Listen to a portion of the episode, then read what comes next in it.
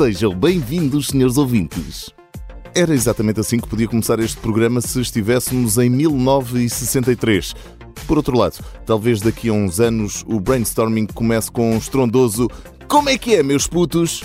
Mas para já, e ainda em 2023, fico-me pelo Seja bem-vindo a mais uma edição do Brainstorming, este género de magazine semanal que lhe traz marcas, é verdade, mas também alguma criatividade e até conhecimento.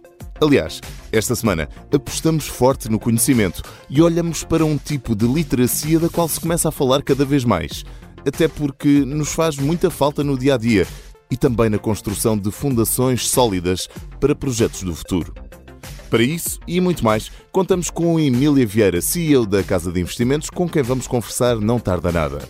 Num episódio em que falamos de gastos, compras e investimentos, antes de acabar, não poderíamos deixar de lado os saldos e a Black Friday. Black Friday que antecede exatamente a época frenética que já se está a aproximar. Goste-se ou não, o Natal está aí.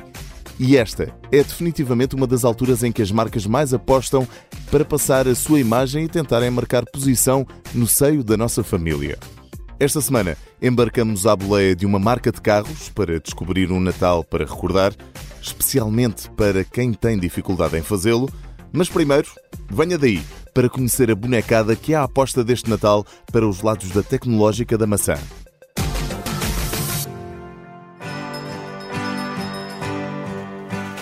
A Apple acaba de revelar a sua campanha de Natal, onde aborda o lado mais real dos sentimentos quando vistos de outra perspectiva. Partindo da música do ex-Beatle George Harrison, Isn't It a Pity? O filme Fuzzy Feelings conta a história de uma mulher que trabalha num escritório durante o dia e faz vídeos stop motion à noite, nos quais usa a sua arte para processar os conflitos do local de trabalho. O filme da campanha tem cerca de 4 minutos e mistura filmagens live action com animação stop motion. A Apple realça que o vídeo foi filmado usando o mais recente telefone topo de gama da marca, com uma câmera de 48 megapixels no formato de foto Apple RAW, sem nenhuma lente adicional, e foi editado num portátil igualmente da insígnia de Cupertino. Para a animação stop motion, foram feitas mais de 10 mil filmagens, de 3 a 4 segundos de captação, e isto aconteceu ao longo de um mês. Uma trabalheira só comparável à dos doentes do Pai Natal em plena época festiva. Não só pela parte técnica, mas também pela música e pela história. Vale a pena inspirar-se com este Fuzzy Feelings da Apple.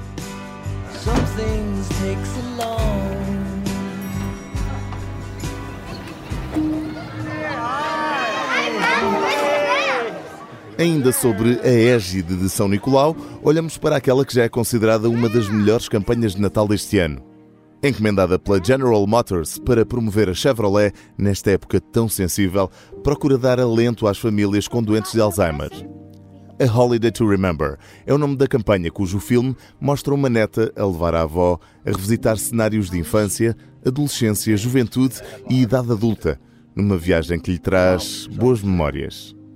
Esta não é, no entanto, a primeira vez que a Chevrolet lança um vídeo natalício que toca os temas mais sensíveis. O anterior Holiday Ride, lançado há um ano, mostrava um viúvo a ser surpreendido e mimado pela filha após um momento de tristeza e solidão. O vídeo de Holiday to Remember tem 5 minutos que voam, com a carga emocional e beleza que lá encontramos. Vale a pena ver, para aprender a viver.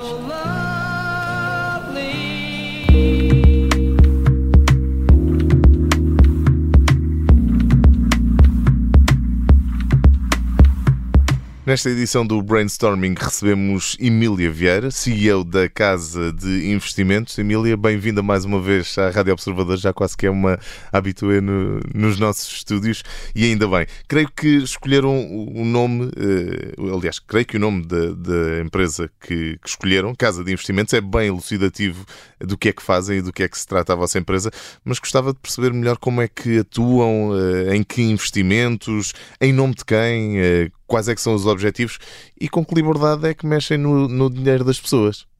A ideia, a Casa de Investimentos é uma gestora de patrimónios, patrimónios financeiros, e por isso a ideia de criar a casa foi exatamente ter a liberdade para fazer a coisa certa, para gerir o dinheiro dos clientes como gostaríamos que gerissem o nosso se os lugares fossem trocados. Por isso, efetivamente, a casa começou, a, vai fazer 13 anos na, no a 15 de novembro uhum. e efetivamente começa por gerir eh, carteiras eh, de investimento individuais, de particulares e empresas. A partir de 2015 eh, começamos também a, a tratar da licença junto do regulador para gerir fundos de investimento que viemos a obter a licença em 2019, o fundo foi lançado em 2020. Portanto, nós começamos por gerir patrimónios mais elevados no nosso início, tendo sempre como ideia criar uma legião de investidores em valor, ensinar as pessoas uh, a investir melhor, a investir com melhores rentabilidades, com mais segurança, porque a ideia é muitas vezes errada de que para termos mais retorno temos de ter mais risco está completamente errada. Não é assim? Não é assim, não precisa de ser assim e por isso desde o início a casa centrou-se numa filosofia de investimento em valor, uh, centrada no investimento em ações, privilegiando ações, porque é a classe de ativos que está mais do que provado em imensos estudos científicos que, que foi ao longo de mais de 100 anos a classe que melhor rentabilizou o capital. Mas se o assim- fizermos assim... com uma filosofia de valor, se o fizermos a longo prazo, o risco é muito menor do que aquilo que as pessoas julgam. Por isso, para nós, eh, a ideia de gerir bem, no melhor interesse dos clientes, mas com a necessidade de lhes explicar de perceberem o que estamos a fazer. Mas existe sempre aqui um fator de risco, ainda que menos elevado, existe sempre um fator de risco. E eu pergunto isto porque eh, eh, sabe-se que os portugueses, em particular, são eh, algo desconfiados em relação a investimentos, e ainda mais em investimentos em ações, e é também para desmistificar isto que é esta desconfiança que, que a Casa de Investimentos surgiu, não é? Sim, também, obviamente. O, eu acho que há aqui duas. Nós podemos olhar para isto de duas formas. Uh, por um lado, sim, somos desconfiados, mas com razão para o ser, porque muita coisa correu mal e, sobretudo, se olharmos para a história ainda curta do nosso mercado financeiro, muito concentrada, com muitos escândalos que tivemos, com muito abuso por parte de empresários e gestores uh, naquilo que foi o, o, tratamento aos acionistas em bolsa. Não só uh, a nível nacional. Não, não, não, só a nível nacional, mas uh, cá, de facto, acho que os desastres foram muito grandes para a quantidade de casos que temos.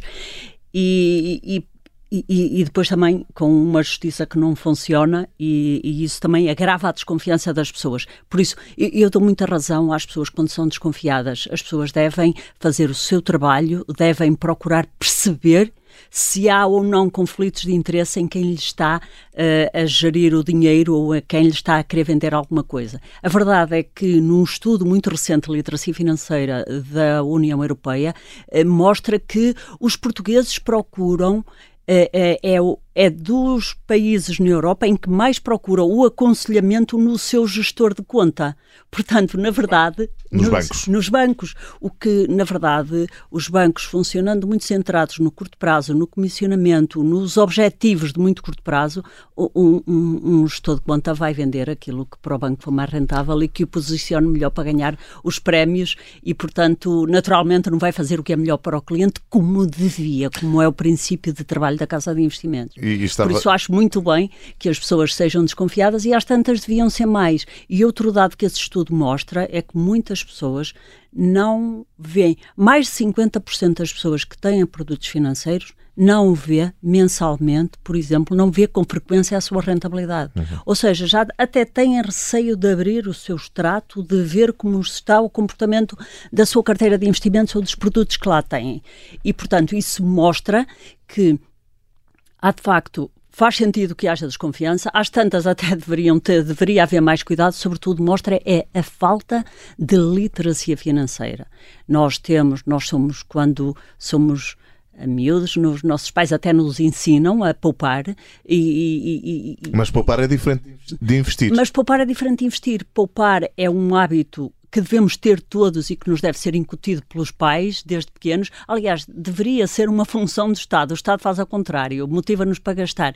Mas depois é necessário saber investir a poupança, porque a poupança sem investimento, a poupança perde valor para a inflação. Também já falámos aqui nesta, nesta conversa acerca da questão do risco e estava aqui a lembrar-me de uma conversa que tive há pouco tempo com, com um amigo que está mais habituado a investir do que, do que eu e que me dizia: Ok, há risco, mas e não investir, não é também um risco? Com a inflação que temos hoje em dia, manter o dinheiro parado é, é, é um é, risco. Aí tenho a certeza, a inflação é o maior imposto sobre o dinheiro. É o maior imposto sobre o dinheiro, porque é um imposto escondido que corrói a riqueza sem as pessoas darem por ela. As pessoas têm sempre qualquer coisa que se motive uh, um investidor para uh, pagar menos impostos, até investem para pagar menos impostos, coisa que não devem se centrar é na rentabilidade do produto.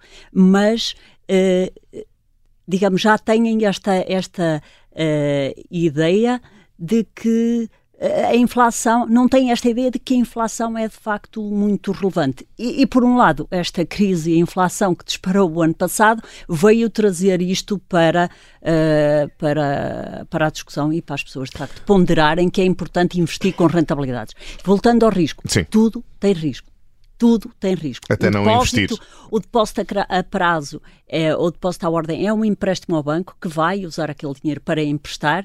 Uma obrigação tem risco, porque é uma promessa que vale o que vale quem a faz, quem está do outro lado, quem pede este dinheiro emprestado e que nos vai devolver ou não daqui a 5, a 10 ou 20 anos ou 30. E, e, portanto, e quando temos uma ação, as ações podem ser extremamente arriscadas, as ações das empresas, que é uma fatia de negócio, mas muitas vezes as ações são muito mais arriscadas pelo comportamento que tem o investidor do que por aquilo que está subjacente a Casa de Investimentos para também debelar de alguma forma estas desconfianças e, tal como também aqui já falámos, Emília, aposta bastante na literacia financeira. Um, e o que é que tem feito para contribuir, especificamente, o que é que a Casa de Investimentos tem feito para contribuir para aumentar esta literacia? Estou, estou a lembrar-me, por exemplo, nas vossas redes sociais costumam fazer sugestões de livros de literacia financeira. O que é que fazem mais para além disso? Nós, a, a Casa, de facto, nasce no meu regresso a Portugal, depois de ter trabalhado cerca de 15, 15 anos a dar a formação a salas de mercados e a trabalhar com equipes de produtos estruturados na grande banca mundial, no Banco Central inglês, no Banco Central Europeu, bolsas, etc. E no regresso a Portugal, o, o, tendo um conhecimento, eu tinha trabalhado na banca, no Banco Português do Atlântico, eh, tendo o conhecimento de que o mercado português olha para ações como um jogo de sorte e azar.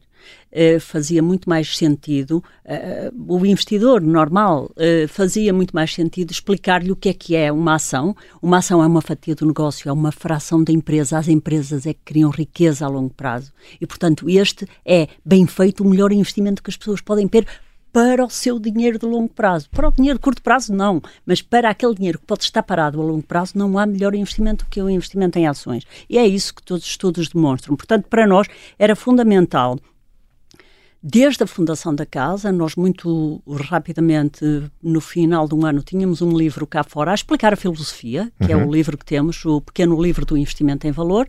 Fomos, depois, traduzimos o livro do investimento comportamental, não seja o seu pior inimigo, porque na verdade o investidor muitas vezes é o seu pior inimigo, mas através dos nossos relatórios e contas, que são escritos, nós somos obrigados pelo regulador, mas são escritos para que os nossos clientes percebam as ações que tomamos, que levamos a cabo, a preocupação linguagem hermética também. Uma linguagem simples, com total transparência, nós dizemos tudo, o que fazemos bem, o que fazemos mal, e a, Emília... e a preocupação que temos em aprender e, e, e, melhorar o nosso trabalho ao longo prazo. E essa transparência e a preocupação com a literacia financeira Acha que também é o segredo para conquistar novos clientes para a casa de investimentos? Claro que sim. Se as pessoas, o conhecimento gera confiança.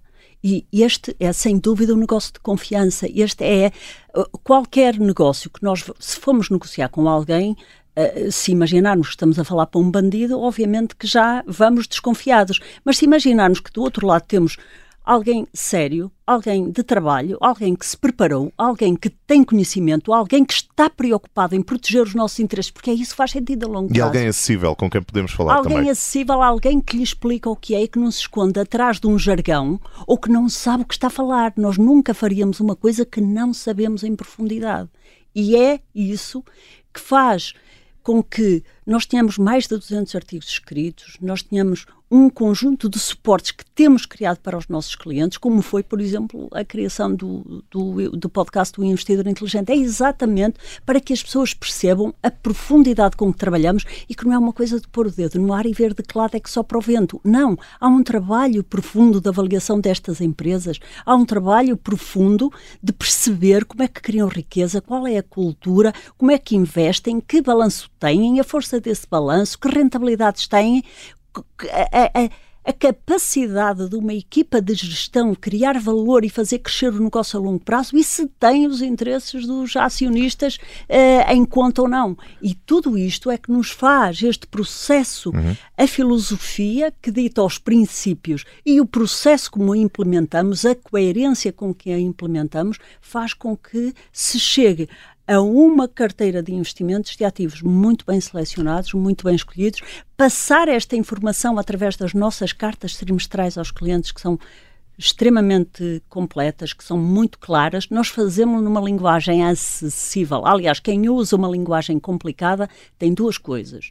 Ou não sabe o que está a dizer, ou, ou tem alguma coisa, tem alguma coisa escondida, justamente, nomeadamente as comissões excessivas que Emília, se cobram às fal pessoas. Falou ainda há pouco acerca do Investidor Inteligente, é um programa, um podcast que pode ouvir aqui na Rádio Observador, pode também, eh, todas as edições eh, ficam disponíveis em podcast. Um, como é que surgiu a ideia de criar este podcast com, com o meu colega, com o Paulo Ferreira, uh, e de que é que se trata? Para quem nunca ouviu, porquê é que deve ouvir este investidor inteligente? É muito fácil. Nós começamos um trabalho há dois anos com, com a Rádio Observador, com as masterclasses em que falava eu. Eram, foram seis episódios, que plantei esta ideia e deixei crescer. E, de facto, nós tivemos... Uh, tão bom feedback disto, da simplicidade com que explicávamos os conceitos, da transparência, da clareza, as pessoas dizer isto faz sentido, na verdade é engraçado, fui ensinada a poupar, mas não fui ensinada a investir.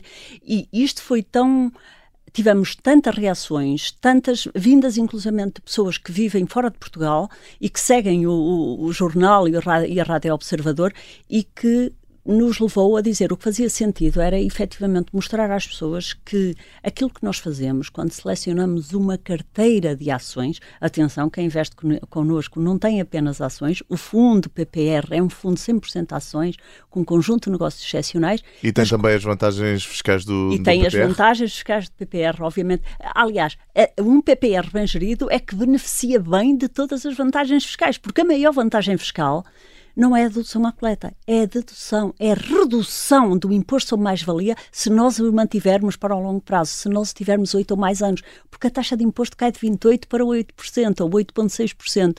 E, portanto, isto, uh, o que é relevante para nós era mostrar às pessoas que se nós demonstrarmos com este trabalho de podcast que este é um trabalho de análise profunda, que não se faz à sorte, que não se procura uma coisa porque é mais rentável para a Casa de Investimentos. Não. A Casa de Investimentos não escolhe produtos, nem vende produtos de ninguém. Nós somos gestores de dinheiro e não não ao selecionar para a carteira uh, Google ou Medtronic, ou Intuitive Surgical, ou outro título qualquer, não é pelo nosso interesse, é porque achamos que reúne um conjunto de características que o tornam um negócio excepcional e que cria muita riqueza a longo prazo para os seus acionistas. E no investidor faz... inteligente percebe-se o porquê de escolher cada ação, cada, cada pacote. Uh, o investidor inteligente pretende mostrar o que é que são negócios excepcionais, como é que os detectamos, como é que é preciso olhar para eles e depois mostra também que é preciso que os investidores tenham paciência para se focarem no longo prazo. Emília, tenho que lhe perguntar também, já aqui eh, se percebeu vários. Eh,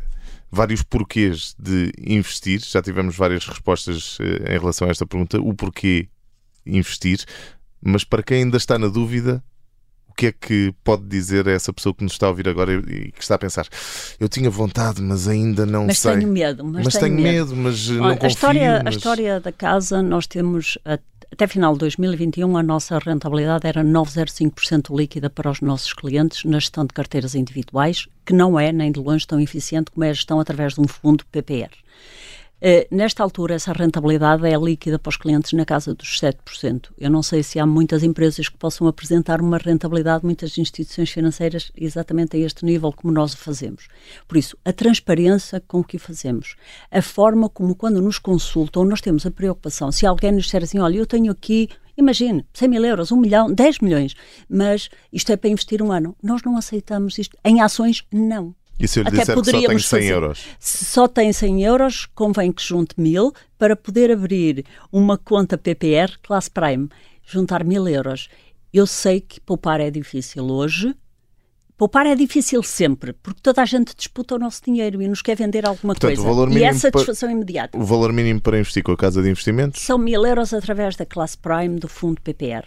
E, e, e, até a pergunta que o me fez é excelente. Porquê? Porque mostra que nós vimos daquele conforto de abrir contas de 100 mil euros para uma, um tipo de cliente que às tantas está mais disponível para aprender, para começar cedo a aprender, mas que pode experimentar com montantes mais pequenos, porque as pessoas perderam imenso dinheiro. Houve uma destruição enorme de um estoque de capital no nosso país, uhum. com a falência dos bancos na, na, na, na, crise da dívida soberana, com tanta coisa correu mal. Portanto, é mesmo eh, fundamental que as pessoas comecem a dar os primeiros passos, que tentem aprender, que tentem sair da sua linha de conforto mas que sejam desconfiados e que não acreditem na minha palavra, que vejam resultados, porque a confiança é o resultado de muita coisa, é o resultado do conhecimento que temos, que conseguimos transmitir que temos, é o resultado do histórico de, de resultados que temos, é a transparência com que comunicamos, é a autenticidade com que defendemos os interesses dos clientes e os pomos em primeiro lugar. A confiança é muita coisa e criá-la demora tempo. É repetir com coerência uma ação a favor do cliente, vezes sem conta, ao longo de décadas. E é isso que nós queremos fazer. Nós não queremos um cliente para um ano nem para três, nós queremos um cliente para, para décadas. Portanto, para isso é fazer tudo o melhor possível e as pessoas perceberem não há uma única estratégia de investimento que seja sempre para os próximos 40 anos a melhor, mas nós queremos aquela que é mais sensata, que percebemos bem que achamos que é adequada para o nosso e mais capital, equilibrada. E que se nos der entre 8 a 10% ao ano ou 11, vai ser extraordinário ao longo do tempo. O que nós queremos é que as pessoas percebam o grande poder do juro composto. E isto devia ser ensinado quando entramos para a escola, porque uma pequena base de, de dinheiro, à medida que aumenta ao é longo do tempo, a partir de determinada altura é exponencial. E o grande aliado é o tempo. O nosso grande aliado é o tempo. Aqui, eh, não posso dizer que esse seja o nosso grande aliado no, no brainstorming e em rádio. O tempo vai voando, mas ainda tenho uma última pergunta para lhe fazer, Emília. De resto, dizer também que a conversa continua não só nas redes sociais, mas também na, no site da Casa de Investimentos e ainda, claro, no podcast do Investidor Inteligente. Antes de terminarmos, faço-lhe o desafio que faço a todos os convidados deste brainstorming: uma música que identifique com a Casa de Investimento. Essa, essa é Casa é, de investimentos. É, de investimentos. Essa é a pergunta mais difícil, Hugo, é porque se fosse um livro era fácil, até recomendava dois, que seria o Buffettology, que foi o livro que esteve na origem de fundar a Casa de Investimentos. Warren Buffett. Oh, exatamente, e que fala de Buffett e das ações e porque é que as ações são melhor ativo a longo prazo e como se deve fazer. E, ou então até o Investidor Inteligente, que é o nome do livro do professor de Buffett e que deu origem ao, ao nome do podcast e da nossa newsletter mas eu diria que às tantas é Time is on my side do, dos Rolling Stones, porque é isso mesmo, o tempo está do nosso lado, é a nosso favor quando nós investimos para o longo prazo e, e o juro composto faz maravilhas, o rendimento composto, quanto maior for a taxa, as pessoas perceberem que devem para manter o poder de compra investir acima da inflação. Às tantas juntava uma segunda, já agora um desafio, porque lembrou-me da turbulência, mas às tantas o Let It Be dos Beatles, já que uh, fala alguns que depois, nas épocas más, nós temos que let it be, não é? Deixar estar e ter paciência, é exatamente isso. O, o mercado tem sempre eh, recuos ao longo do tempo, já sabemos. Uh, alguns são grandes, nos últimos 100 anos tivemos dois de 50% ou mais, que foi 2007, 2008, desculpe, e 1929, mas recuos de 8, 10 ou 20% são muito mais frequentes, mas fazem parte, fazem parte para nós podermos ter retornos muito mais elevados. Portanto, estudar, ter calma e não agir por impulso. Exatamente, estudar, investir e ensinar é aquilo é o legado que nós queremos deixar para o longo prazo. Estes três pilares aqui deixados por Emília Vieira, CEO da Casa de Investimentos, muito obrigado por ter vindo ao Brainstorming e até breve. Muito obrigada, até breve.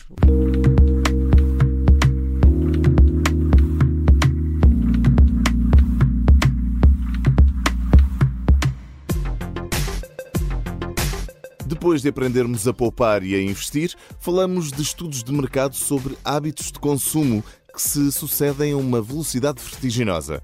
Depois da GFK, da NetZonda, da Consumer Choice, da M-Up Research e da Eu Pago, o Cetalem acaba de divulgar os dados do Observador Natal 2023, que revela que mais de metade dos portugueses, 55%, aproveita as promoções da Black Friday e da Cyber Monday para antecipar compras e para poupar dinheiro.